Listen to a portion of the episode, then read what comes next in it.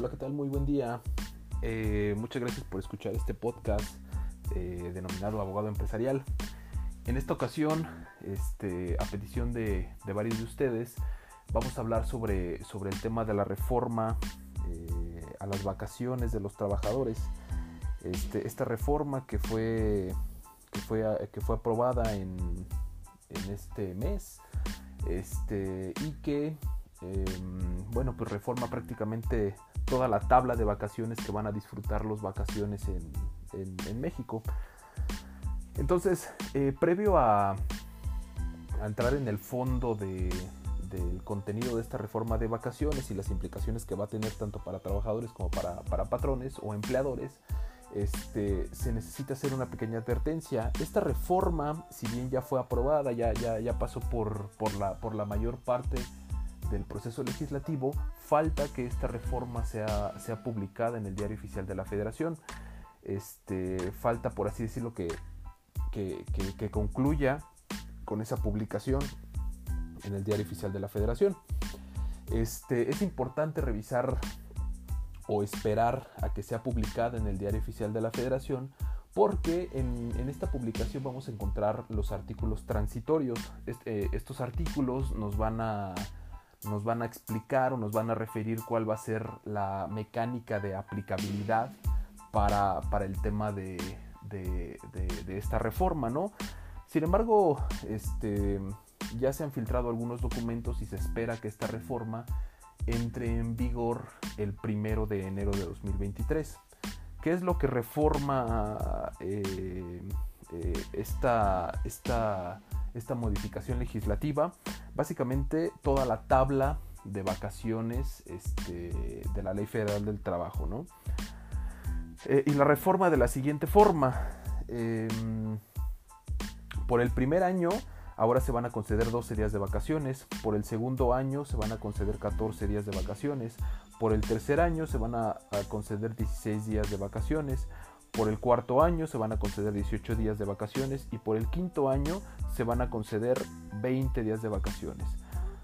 Si un trabajador tiene de 6 a 10 años eh, de antigüedad, se le van a conceder 22 días de vacaciones. Si un trabajador tiene de 11 a 15 años, se le van a conceder 24 días de vacaciones. Si un trabajador tiene de 16 a 20 años laborados, se le van a conceder 26 días de vacaciones. Eh, si un trabajador tiene de 21 a 25 años, se le van a conceder 28 días de vacaciones. Si un trabajador tiene de 26 a 30 años, se le van a conceder 30 días de vacaciones. Y si un trabajador tiene de 31 a 35 años de vacaciones, se le van a conceder 32 días eh, de vacaciones. Perdón, si un trabajador tiene de 31 a 35 años de laborados, se le van a conceder 32 días de vacaciones. Esta tabla eh, o esta, esta imagen ustedes la pueden consultar en, internet o la pueden consultar en la, en, la, en la, página de la Secretaría del Trabajo. Si ustedes este, facebookean a, Luis Alcalde, la, la, titular de la Secretaría del Trabajo del Gobierno Federal, en su Facebook van a encontrar, van a encontrar esta tablita que les acabo de leer. Y bueno, para entrar un poco más al fondo de, del tema de la reforma de, vacaciones, hay que recordar un par de cosas. Las vacaciones se conceden no a año calendario. Es decir, las vacaciones, a diferencia del aguinaldo, el aguinaldo se, paga de enero a diciembre y las vacaciones no, las vacaciones se pagan a año laborado. Es decir, si yo entré en marzo eh, de 2021, en marzo de 2022 me correspondería mi, mi primer periodo vacacional. Este, y tengo seis meses para, para disfrutar, seis, meses siguientes para disfrutar esas vacaciones. Y para hacerlas exigibles, eh, tengo un año y seis meses.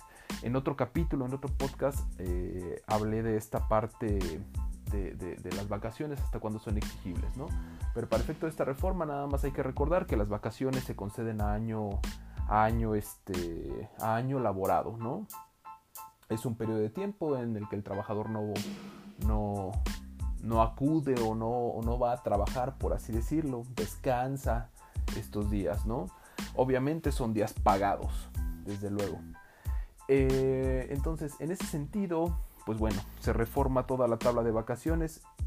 Eh, aquí, aquí cabe hacer una aclaración. se reforma la tabla de vacaciones, pero no se reforma la prima vacacional. La prima vacacional es un accesorio a, los, a, las vacaciones. Cada que yo pago vacaciones a, los trabajadores, se les tiene que acompañar de un pago del 25% del importe total de las vacaciones por eh, concepto de prima vacacional. Eh, repito, se reformó el tema de vacaciones y no se reformó el tema de prima vacacional. Y bueno, eh, ¿a qué obedece esta reforma? Obedece a que, eh, eh, a que diversos países en Latinoamérica tenían una tabla de vacaciones este, muy similar a la reformada. Es decir, la tabla de vacaciones anterior a esta reforma de la que estoy hablando era muy baja en comparación a la que tenían otros países este, de Latinoamérica. Entonces, eh, dadas algunas recomendaciones de la OIT este, y para homologar esta situación, bueno, pues fue que se reformó este, este tema de vacaciones, ¿no?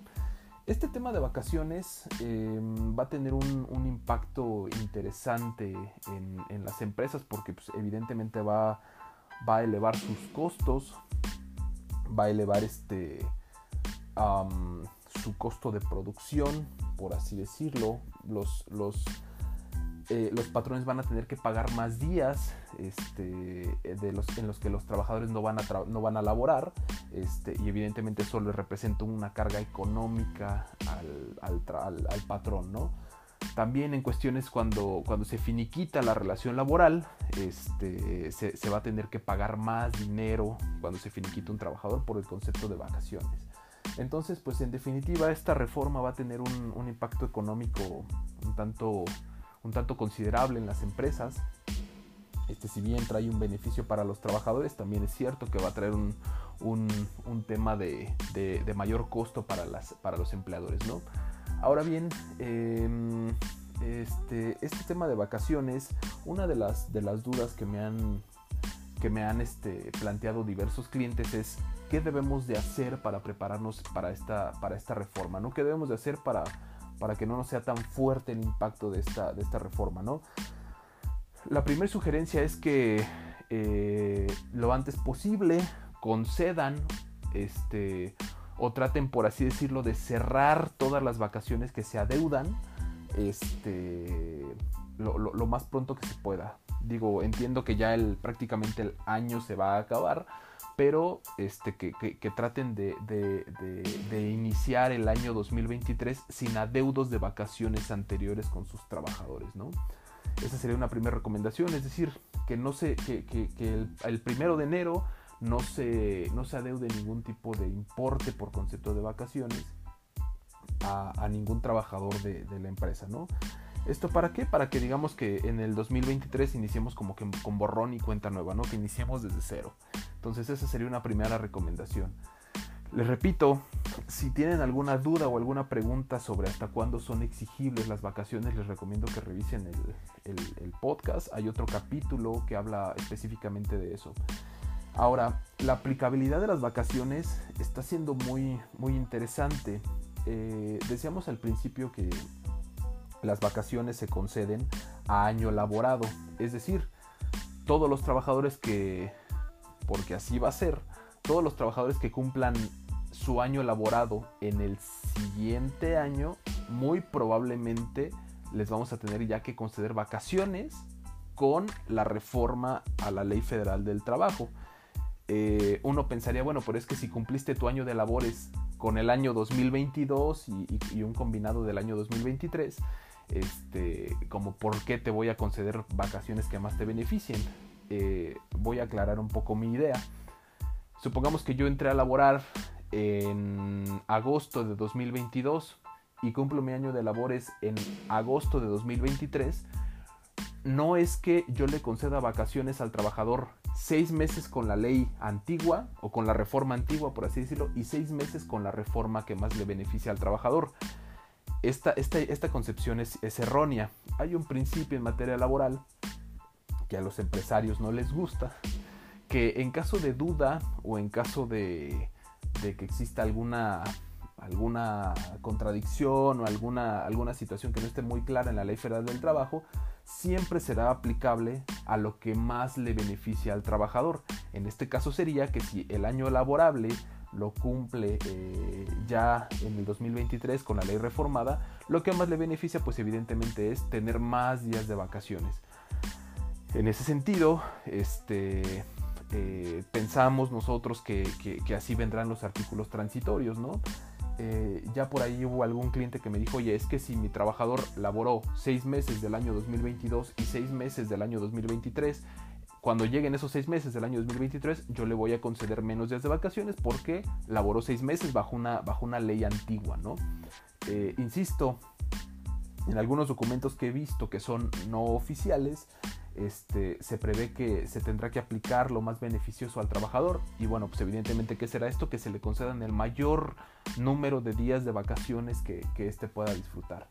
Entonces, eh, en definitiva, es que todos los trabajadores cuando cumplan su, año de labores este, en el año 2023, ya le tendremos que conceder sus vacaciones eh, ya con la reforma, es decir, a lo que más le beneficie.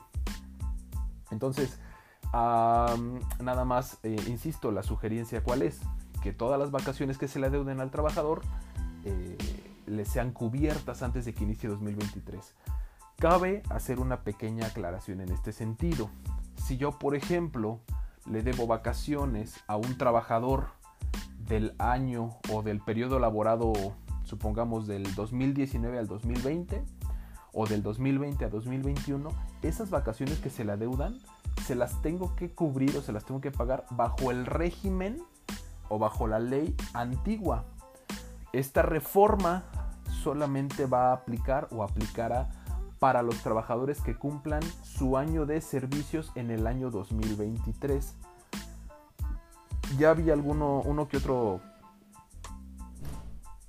trabajador que eh, me dices que sabes que si me deudas vacaciones de 2019 a 2020 este, y me las vas a pagar hasta 2023, me las tienes que pagar bajo la reforma. Y esta, esta, esto es incorrecto. Eh, repito, la reforma solamente va a aplicar a los trabajadores que cumplan su año de servicios en el 2023. Es decir, si entré en enero, de enero a diciembre de 2022 y me van a pagar mis vacaciones en 2023, hasta ese punto serán concedidas bajo el esquema de la reforma. Pero si yo le debo vacaciones antes de 2022, eh, estas vacaciones van a aplicar eh, con la ley antigua. En este sentido, este, nosotros pensamos, este, y la reforma viene en, ese, en, ese, en, ese, en esa dirección, ¿no? Entonces, eh, ¿cuáles son en definitiva las recomendaciones? Que se paguen todas las vacaciones que se tienen adeudadas, que las vacaciones que ya no son exigibles, pues evidentemente ya, ya, cierren ese tema. Este, que tengan claro hasta cuándo son exigibles las vacaciones, que se les paguen las vacaciones que se les den a los trabajadores, las, mayores, las más que se puedan. Este, y que, pues bueno, hay que esperar la publicación en el diario oficial de la Federación de esta reforma, nada más para que se oficialice, pero prácticamente ya es un hecho. Eh, y bueno, este sería el, el, el, podcast del día de hoy. Les agradezco mucho a las personas que nos escuchan y cualquier duda, cualquier sugerencia. Últimamente me han pedido muchas este, eh, si, nosotros damos conferencias o damos asesorías. Y sí, damos asesorías a todo, a todo México, ya sean de forma virtual o de forma presencial. Este, si tienen alguna pregunta, nos pueden escribir a nuestro correo electrónico. y bueno, les agradezco. Muchas gracias y hasta luego.